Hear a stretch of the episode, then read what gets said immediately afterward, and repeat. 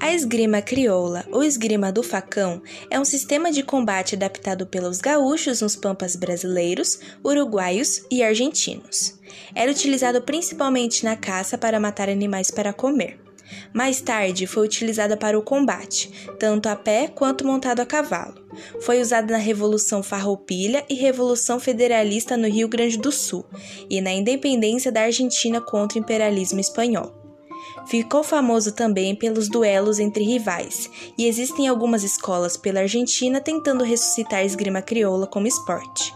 Era proibido utilizar armas de fogo. Usava-se panos presos nas mãos para se defender, atacar e provocar o adversário.